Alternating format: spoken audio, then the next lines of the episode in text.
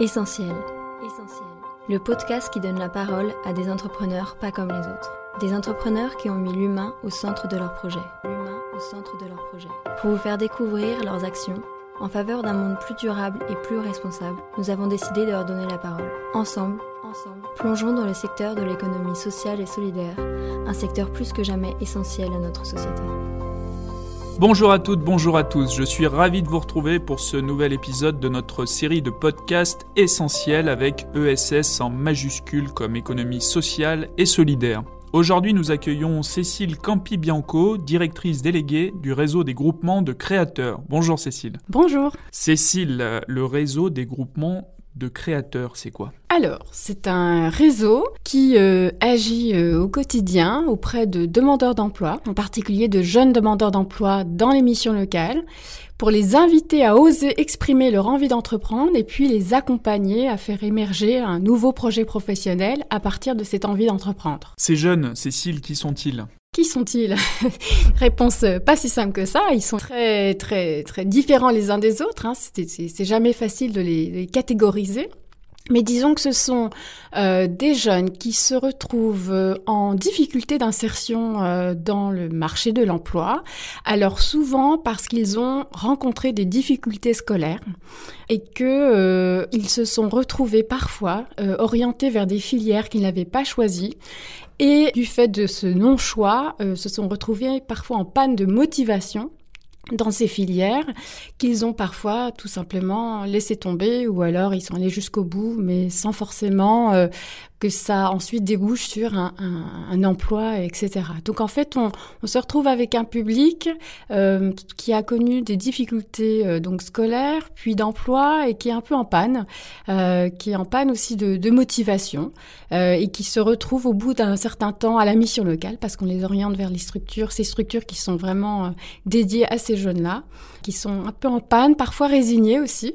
C'est-à-dire qu'on a aussi des, des, jeunes qui sont dans, dans, ces, dans ces situations difficiles, qui euh, ne vont même plus vers les structures, se, supposer les accompagner parce qu'ils n'y croient pas, parce qu'ils pensent que euh, au fond, on ne pourra rien faire pour eux et que finalement peut-être que euh, ils n'ont pas non plus grand grand chose à faire dans notre société. Enfin voilà, mmh. je veux pas dresser un paysage trop euh, trop trop trop pessimiste, mais c'est quand même vraiment une réalité, hein, cette euh, cette résignation. Une résignation, c'est-à-dire là, on prend un exemple très concret, un jeune 20 ans qui a pas trop marché dans les études, qui se retrouve bah, non diplômé, qui se dit à 20 ans finalement, mon horizon c'est quoi alors pour quand on est résigné à 20 ans? Concrètement, on se projette comment? On se projette pas là alors, on se projette euh, pas forcément, on se projette euh, au jour le jour, c'est le propre de la, de la jeunesse aussi. Ouais. Euh, et puis, on peut avoir des propositions faites par la mission locale ou par Pôle emploi de formation pour les métiers de la restauration, les métiers du bâtiment, les métiers de la logistique, enfin, ça dépend des, des territoires, et des propositions en fait qui vont pas forcément faire tellement envie. Voilà, concrètement. Donc, euh, il y a aussi vraiment cette situation euh, un peu d'une forme de, de, de, culpabilité, aussi ressentie par les jeunes, d'avoir effectivement quand même des propositions, et on en parle euh, notamment beaucoup en ce moment. On mm -hmm. est euh, plutôt en période euh, avec un, un tas d'offres de recrutement qui ne trouvent pas en face de personnes pour les occuper. Et donc, voilà, donc ce sont des, des jeunes à qui des propositions sont faites, mais qui les motivent pas toujours. C'est ça. Et donc, vous, vous allez quelque part aider ces jeunes à, reconstruire un horizon désirable quelque part.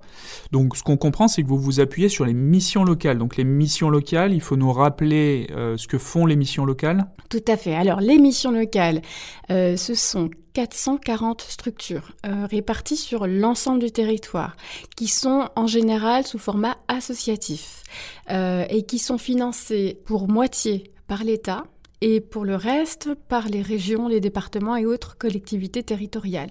Donc elles sont à la croisée entre des politiques nationales telles que la garantie jeune devenue le contrat engagement jeune récemment ou d'autres dispositifs décidés par l'État et des dispositifs euh, qui sont élaborés pour être adaptés spécifiquement à leur territoire. Mais ça, donc, enfin, ces missions locales ciblent des jeunes, c'est 18-25. 16-25. 16-25 même la cible, c'est ça.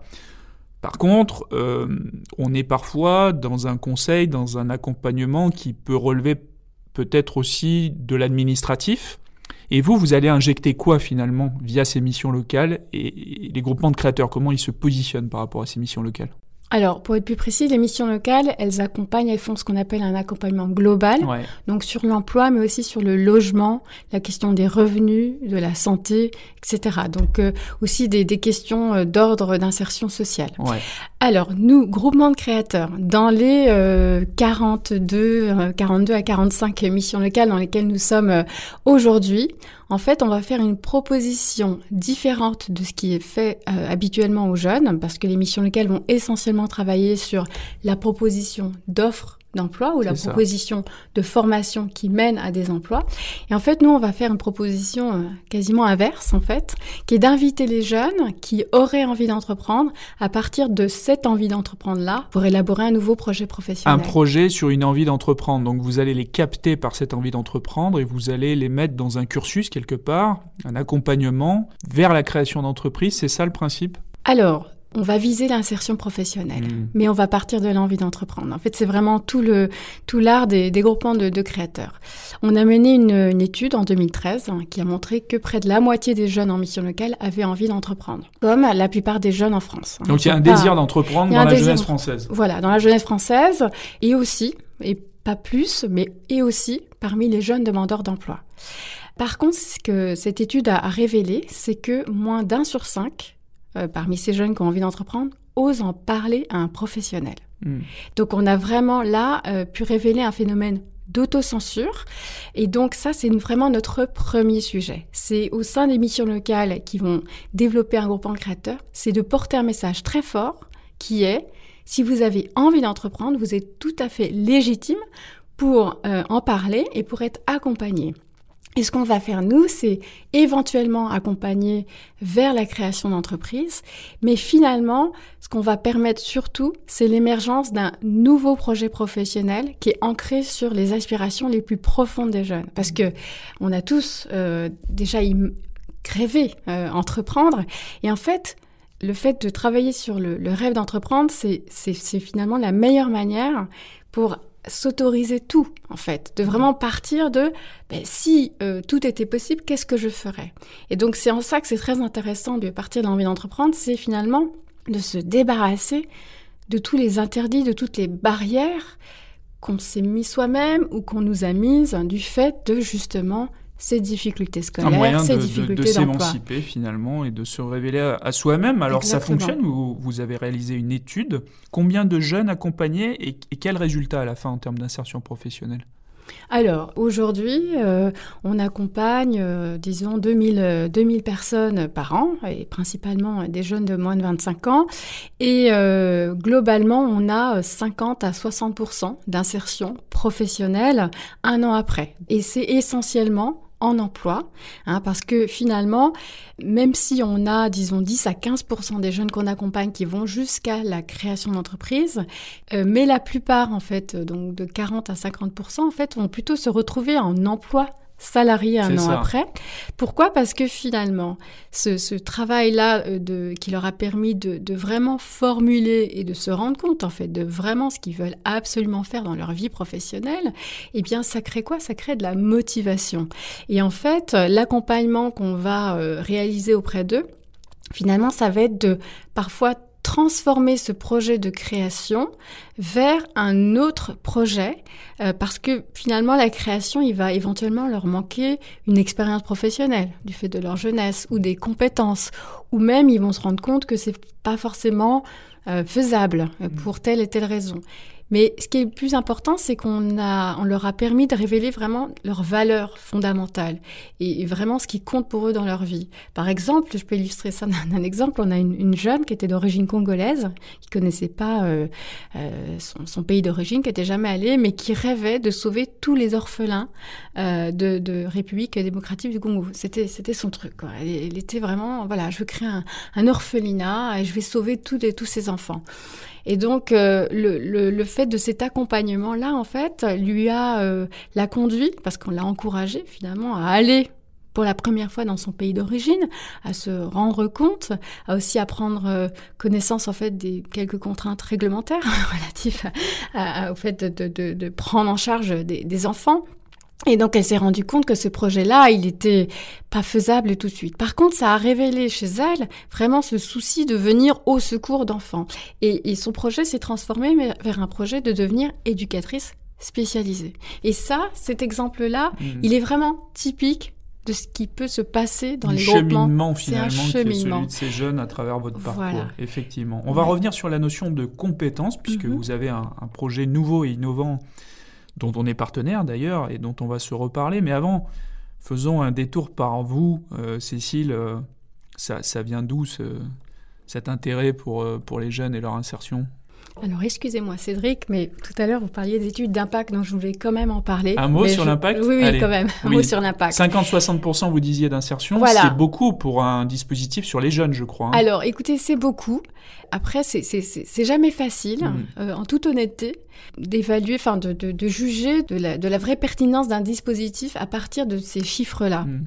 Euh, donc, euh, par contre, ce qu'on a, ce, ce, ce, dans quoi on s'est impliqué, c'est une véritable évaluation d'impact. Donc euh, ça, c'est vraiment euh, quelque part un, atout, une chance qu'on ait pu euh, être réalisé une telle évaluation. En fait, donc le contexte est Martin Hirsch, au commissaire à la jeunesse, qui a à l'époque lancé un fonds pour financer des gros programmes d'évaluation d'impact. Et donc nous, on s'est porté candidat et ça nous a pris en fait 4 à 5 ans d'évaluation vraiment selon la, la, la, la méthode d'évaluation randomisée, c'est-à-dire avec un tirage au hasard. Vous savez, cette méthode qu'on utilise en médecine.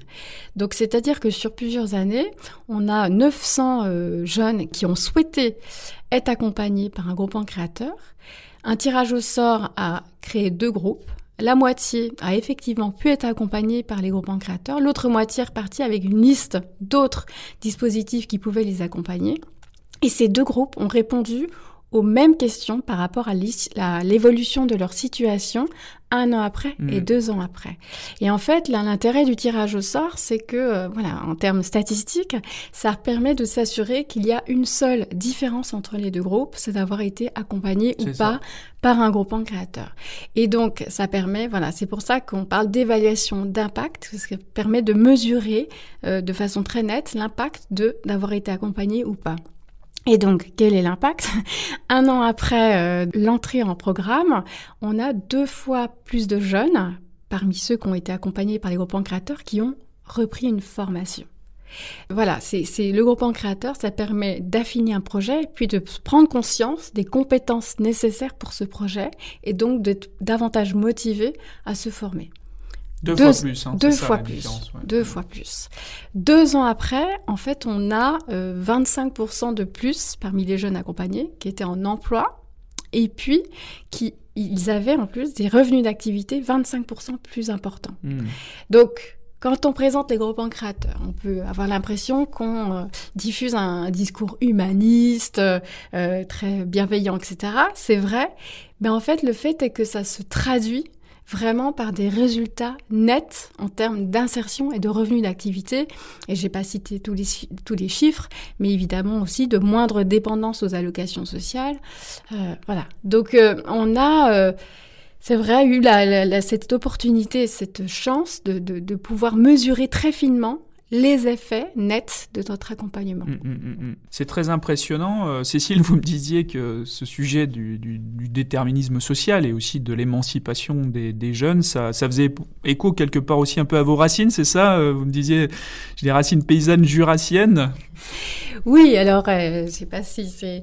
En tout cas, par rapport à effectivement l'émancipation, alors si c'est, on parle aussi de d'autonomisation, ce sont des valeurs très fortes aussi du fondateur hein, des groupes créateurs qui s'appelle Didier Dugast, hein, qui était directeur du mission locale à Sénart en 2000 et qui c'est lui qui a fondé euh, cette démarche.